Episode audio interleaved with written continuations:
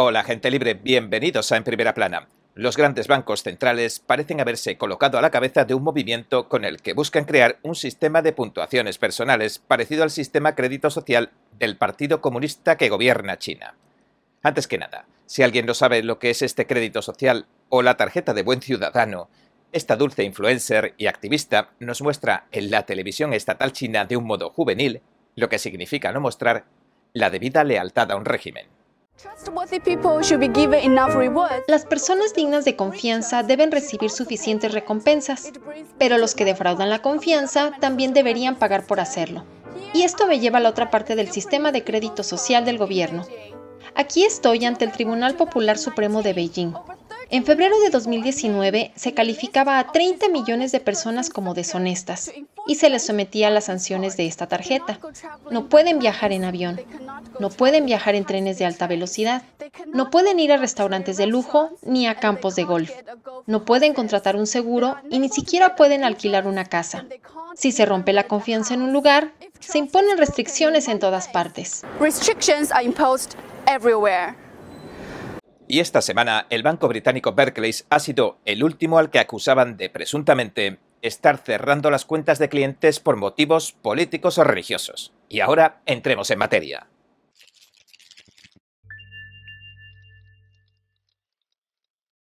Las acusaciones contra el gigante británico Barclays se suceden después de que en abril se revelara que Couch, un banco privado propiedad del banco británico NatWest, le cerraba las cuentas al político conservador Nigel Farage, y publicaba su información personal.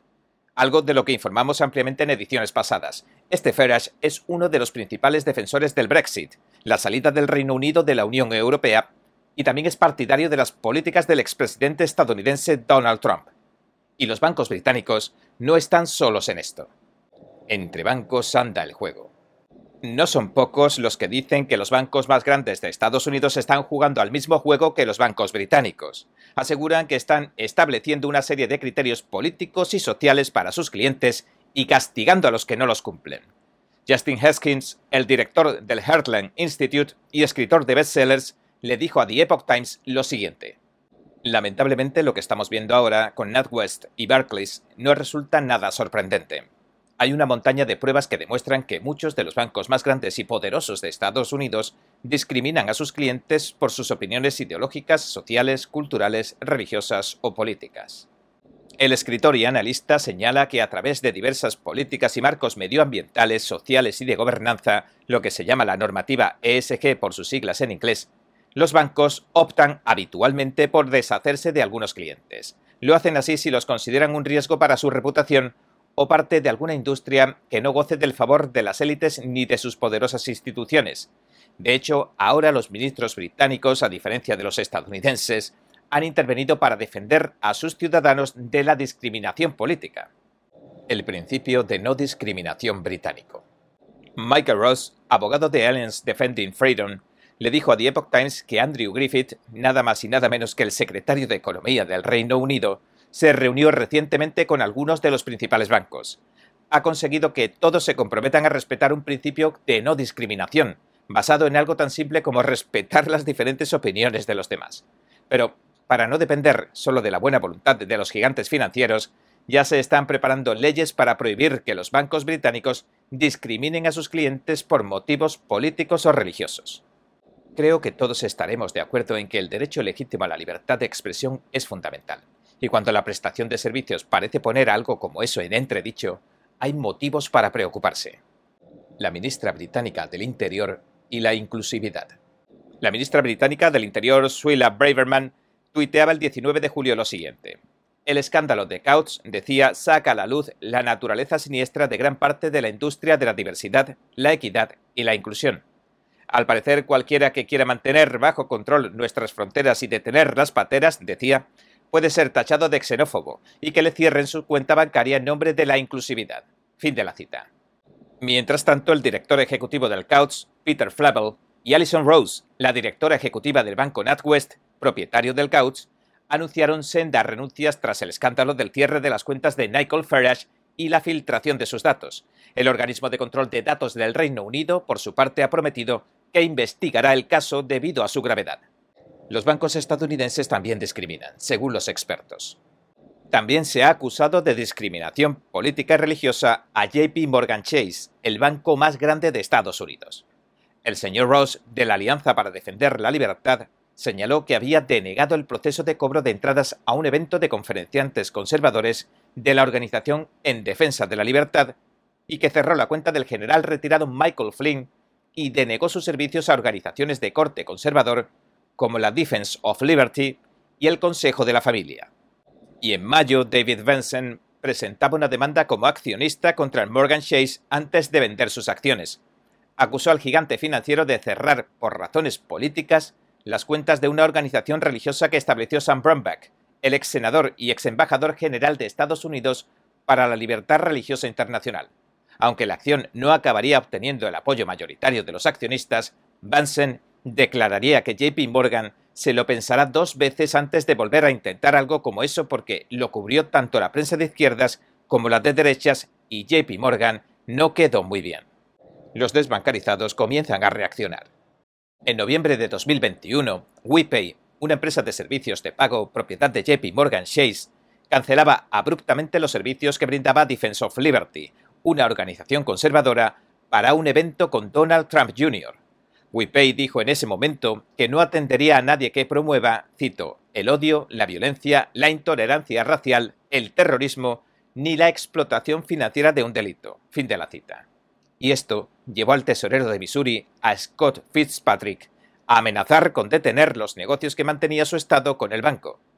El 7 de julio de 2021, JP Morgan enviaba un correo electrónico al Consejo de la Familia para informarle también de que dejaba de procesar todas sus donaciones con tarjeta de crédito o débito sin dar más explicaciones. El 23 de marzo, responsables financieros de 14 estados escribieron una carta conjunta al consejero delegado de JP Morgan, a Jamie Dimon, en la que le expresaban su preocupación porque el banco estaba llevando a cabo lo que parecía ser una desbancarización de determinadas industrias, individuos y grupos por motivos políticos y el 2 de mayo, 19 fiscales generales estatales escribieron una carta al señor Dimon también, cuya primera frase afirmaba lo siguiente, cito, Es evidente que JP Morgan Chase ha discriminado reiteradamente a ciertos clientes debido a su afiliación religiosa o política. La discriminación podría extenderse más allá de la política.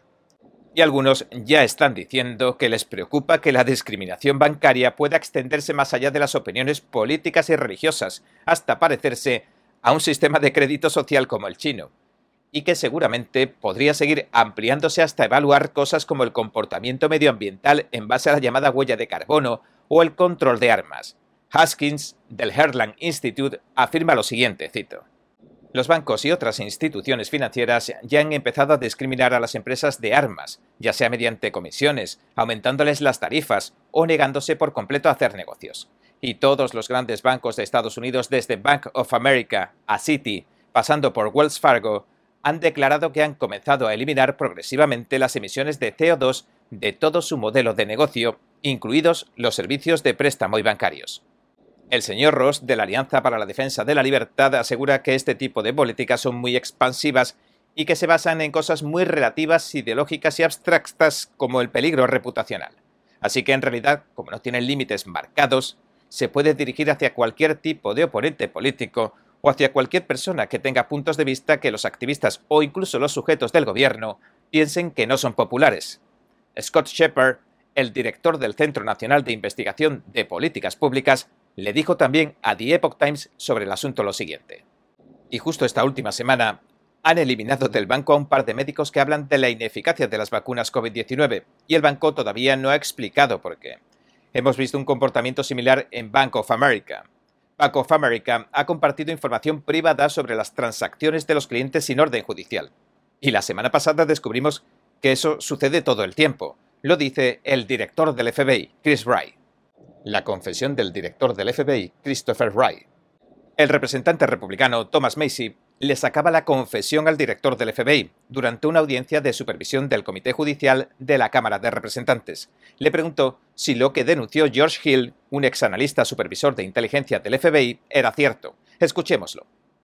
George Hill, former FBI George Hill, ex analista supervisor de inteligencia del FBI en la oficina de campo de Boston, nos dijo que el Bank of America, sin ningún proceso legal, entregó al FBI registros de compra de armas sin límites geográficos para cualquiera que fuera cliente del Bank of America. ¿Es eso cierto? Varios socios de la comunidad empresarial todo el tiempo, incluidas las instituciones financieras, comparten información con nosotros sobre posibles actividades delictivas y tengo entendido que eso es totalmente legal. La obligación de los bancos para con los contribuyentes. El representante republicano le contestó al director del FBI que podría ser legal, pero que seguro que no era constitucional, que las empresas privadas le sirvieran en bandeja todo el tiempo datos al FBI de particulares que no están bajo ninguna sospecha ni bajo ninguna investigación. Bueno, para ir cerrando diremos que algunos argumentan que como empresas privadas los bancos son libres de hacer negocios con quien quieran sin verse sujetos a ninguna obligación. Sin embargo, expertos como el señor Ross responden que los servicios financieros se han convertido en algo básico para que las personas y las organizaciones a día de hoy puedan funcionar en la sociedad moderna y añade, literalmente, que los bancos reciben una tonelada de rescates y beneficios públicos del gobierno y de los contribuyentes de Estados Unidos. Así que deberían esforzarse por servir a todos por igual, en lugar de convertirse en armas con las que apuntar y derribar a los que opinan diferente. Así que la batalla está servida si no queremos acabar como en la China comunista. Y para despedirnos, me gustaría dejarles con un vídeo sobre la tarjeta de puntuación personal, el crédito social o el carnet de buen ciudadano, como cada quien quiera llamarlo no tiene desperdicio. Veámoslo. ¿El sistema de crédito social controla las mentes de los chinos? Lo grabó y editó hace años con el consentimiento del Partido Comunista el medio vice, que se declaró en bancarrota en mayo. Por supuesto, no estoy diciendo que todo en el vídeo parezca un montaje y que los que aparezcan sean actores o agentes del régimen y que sea propaganda pura que roza el ridículo, como veremos. Nivel B, 950 puntos. Si quieres comprar vuelos o productos de gama alta o solicitar préstamos, no puedes. John India firmó un préstamo junto con un amigo que se fugó, pero al tribunal no le importó que pagara su parte. Fui a la ciudad de Cibo el otro día. Era verano, así que habían vendido los billetes de la clase turista. Cuando intenté comprar billetes de primera clase, me dijeron que mi crédito era demasiado bajo como no pude comprar ningún billete para volver, tomé un bus. Con el tren de alta velocidad tardo tres o cuatro horas. Con el bus son más de diez. Le han bloqueado la compra de billetes de tren de alta velocidad por su bajo crédito social a 4 millones de personas y a más de 11 millones la compra de vuelos. Para subir su puntuación, John se pone a la cola en una oficina de la comunidad local para donar dinero, que según dice, el gobierno destina a la caridad. John sigue de cerca su cuenta social, pero no hace el seguimiento de dónde van a parar sus donaciones. ¿Cómo sé a dónde va a parar el dinero? Puedes preguntárselo tú. Yo no sé esas cosas.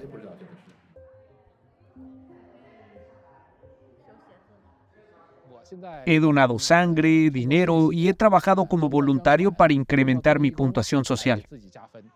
Puede que el sistema le haya hecho sufrir, pero John apoya de forma inquebrantable que el gobierno le presione con la puntuación social. Solo con un sistema así pueden disciplinar a los que no se disciplinan por sí solos. Para 2020, China planea rastrear, recompensar y castigar a todos sus ciudadanos, convirtiendo cada experiencia personal en una transacción. Después de hacer obras buenas como donaciones y demás, para ganar puntos, ya puedo comprar billetes para el tren de alta velocidad. Al fin soy una persona normal. Bien, este ha sido nuestro episodio de hoy. Gracias por sintonizarnos. Si le gusta nuestro programa, por favor no olvide darle a me gusta, suscribirse y compartir este vídeo con sus amigos y su familia, porque todo el mundo merece conocer los hechos. Una vez más, gracias por ver en primera plana. Nos vemos mañana. Los expertos dicen que lo que pasa en China termina pasando en el resto del mundo. Pero ¿qué pasa en China realmente? Pocos se animan a contarlo. Censura y ocultamiento, persecución de creencias, vigilancia extrema y crédito social. Mírelo antes en China en Foco y entérese de primera mano de noticias que le gustaría saber antes que nadie. Mírenos en YouTube y en Epoch TV del Epoch Times en español, de lunes a viernes a las 7 de la tarde, hora del este.